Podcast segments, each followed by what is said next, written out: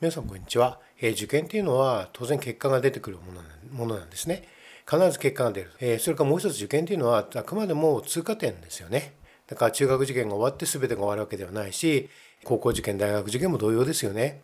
であくまでも通過点なんですよ。だからじゃあどうするかっていうことですね。だから通過点であるっていうことを意識を強く持たなきゃいけないということは中学の合格発表を見たら常にすぐ勉強始めなきゃいけないですね。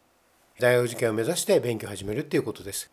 え進学先がどこになろうとも第一志望だろうが第三志望だったろうがそんなことは一切関係なくとにかく社務に勉強するっていうことですね。これにもうつきます。それにつきます。すぐだからできるだけやればやるほど分かりますね。あのその後の結果がいいし、え結果がいい結果がいいしそれからやらなければやらないほど極端に言うとねこれ結果出るでしょ？でそうすると入学まで、まあ、2月から2月3月で学校の授業が順調になるのが、まあ、4月の中旬ぐらいまでしますでしょ約ですね3ヶ月弱全く勉強しないっていう人も出てくるわけですよ。えー、これ3ヶ月っていうのは夏休み2回分以上になるので、えー、その部分を勉強しないっていうのはとんでもないことになるわけですよ。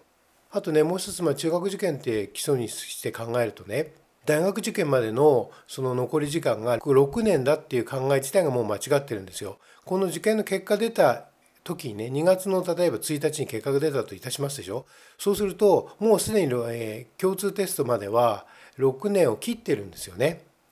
でだから入学までにはもう5年と10ヶ月とか9ヶ月とかになってるんですよ。でどんどんどんどん時間ってなくなってますよね。だから常にその気持ちをさあの切り替えて先先ねいつも言う通り先手必勝後手必敗っていうでしょ？後手必敗にならないようにどんどんどんどん手が遅れてね打つ手打つ手が遅れて、えー、どんどんどんどんこの結果が出なくなるんではなくて常に先手必勝で。でそもそもそのここで聞いてらっしゃる方もね大学受験で何年に受けるかっていうのはもう決まってるわけでつまり残り時間も全て決まってるわけですよね。つまり確定してるわけですよ。ね、確定してるんだからそこに逆算してやっていくっていうことですよね。そういう意識がものすごく大事になってきます。えー、だからここねぼやぼやぼやぼやだらだらだらだらあ受かった嬉しいなで2ヶ月3ヶ月過ごしてしまったらもうその後ついていけなくなりますね。だって周りがやってるからね。周りがやってるからなんですよ。でどんどんどんどんついていけなくなりますね。でそれはもうはっきり自覚した方がいいんですよ。ああもうついていけなくなるなっていうね。じゃあついていけなくなるとどうするか？っていうことですよ。と進路選択が全くできなくなるってことですよね。でだからますますこれあの人生全体が苦しくなってくるんですね。だから中学受験が終わったからまあいいかとかね。あと大学受験が終わったから卒業旅行でも行くかとかやってるとその後の選択がどんどんどんどん苦しくなってくるわけですよ。だってね単純に大学受験終わるでしょ？で入学まで、えー、何ヶ月かかるわけですよねでまあ大学受験だと国立だとまあ3月から始まると3月4月2ヶ月ぐらいって間多いしどれだけ勉強するかっていうことで逆に言うと例えばフランス語とかねドイツ語とか第二外国語やると思うけれどもその基本的な文法だったら完全にマスターできるんですよねその時間があればね。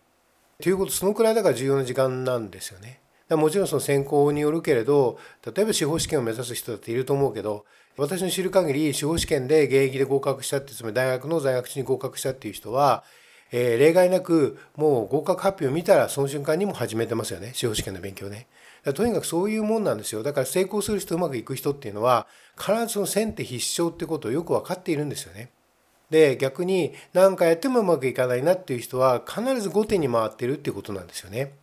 であのちょっと話を多岐に分かり渡りますが例えばその浪人しようと思ったら、まあ、浪人してもいいと思うんですね。だけど必ず自分の今までやったことをチェックすることですよね。何がダメだったのかってことね。つまりああなるほど、えー、常にこの話を聞いてね私は後手後手に回っちゃったなっていう話だったらやはりあのそういうことをちゃんと自覚して努力しないといけませんよね。そうしないと浪人しても結果はなかなか出にくいですよね。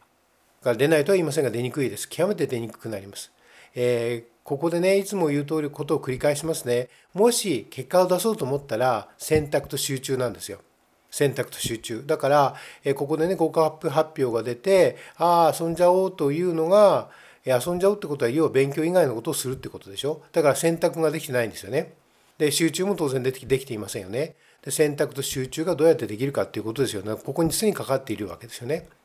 で先手を取れるってことは要は選択と集中ができているから先手を取れるわけですよね。余計なことやらないからね。いろんなことやってたら先手なんて取れるわけないんですよ。常に後手に回るんですね。だから先手必勝後手必敗っていうのは要は表裏一体の関係にあるんですよ。全く同じこと言ってると言ってもいいですよね。だからとにかくここで選んで先手先手を取ってあるいは選択して集中してそして結果を出すっていうことなんですね。でね人間っていうのは怠け者なんですね。だから怠けてたらやっぱり結果出ないですよね。どんどんどんどん置いていかれますね。えー、これもあのはっきり知るべきことなんですよね。怠けてたらもう結果は出ませんしどんどんどんどん選択の幅は狭くなるし人生として不本意なものにどんどんなってきます。それははっきり自覚してああやっぱり今やらなくちゃいけないなっていうことですよね。ここで今やらないことのマイナスってことをしっかり向き合わなきゃいけないですよね。もちろんね人生はその人の自由だから何にしようといいんだけれどでも遊んでないでみんなが遊ぶとか気を抜いてる時にしっかり努力するっていうことしっかり先を見てねえー、自分の将来を見てだって自分の将来でしょ？自分自身の人生なんだからしっかり努力していくっていうことがいかに大事かってこと逆にしないことのデメリットねしなかったらどんな風になっちゃうのかなということを真剣に考えてやはり今を生きなきゃいけませんよね。だから今を生きるっていうのはやっぱり想像力なんですよ、えー、これしなかったらどうなるのかなということね。したらどうなるかってこともあるかもしれないけど逆にねしなかったら自分はどうなっちゃうのかなってことどういう人生を歩んじゃうのかなってことを真剣に見るべきですね。だからそのそのことその想像力がやはり足りないとやはりダメなんですね。大変辛いことになります。でもそれも自分の責任だと思って、え学んでいけばいいんだけれどでもそういう人に限って往々にして人のせいにしがちですよね。自分がうまくいかなかったことを人のせいにしがちです。自分の判断が間違っていたっていうんじゃなくてね。あるいは自分の行為が間違っていたんではなくて人に何々されたからこうだったとかねそういうふうに全部話を作り変えてしまうのでやはりそういうことはダメですよね。そういうこともだからもし周りでね親御さんとか指導者がいたらそれを教えてあげなきゃいけません。であのとにかくこういう時にね受かっても落ちてもきちんと指導を受けるってことはものすごく大事になってきます。つまりそれはあるいは自分を客観視することが難しいからですよね。だからそういう、えー、きちんとものの分かった指導者に今どうすべきかってことをしっかり教えてもらうことですね。そのことが大事になってくると思います。合格したから終わりではないということですね。皆さんぜひ結果を出してください。ありがとうございました。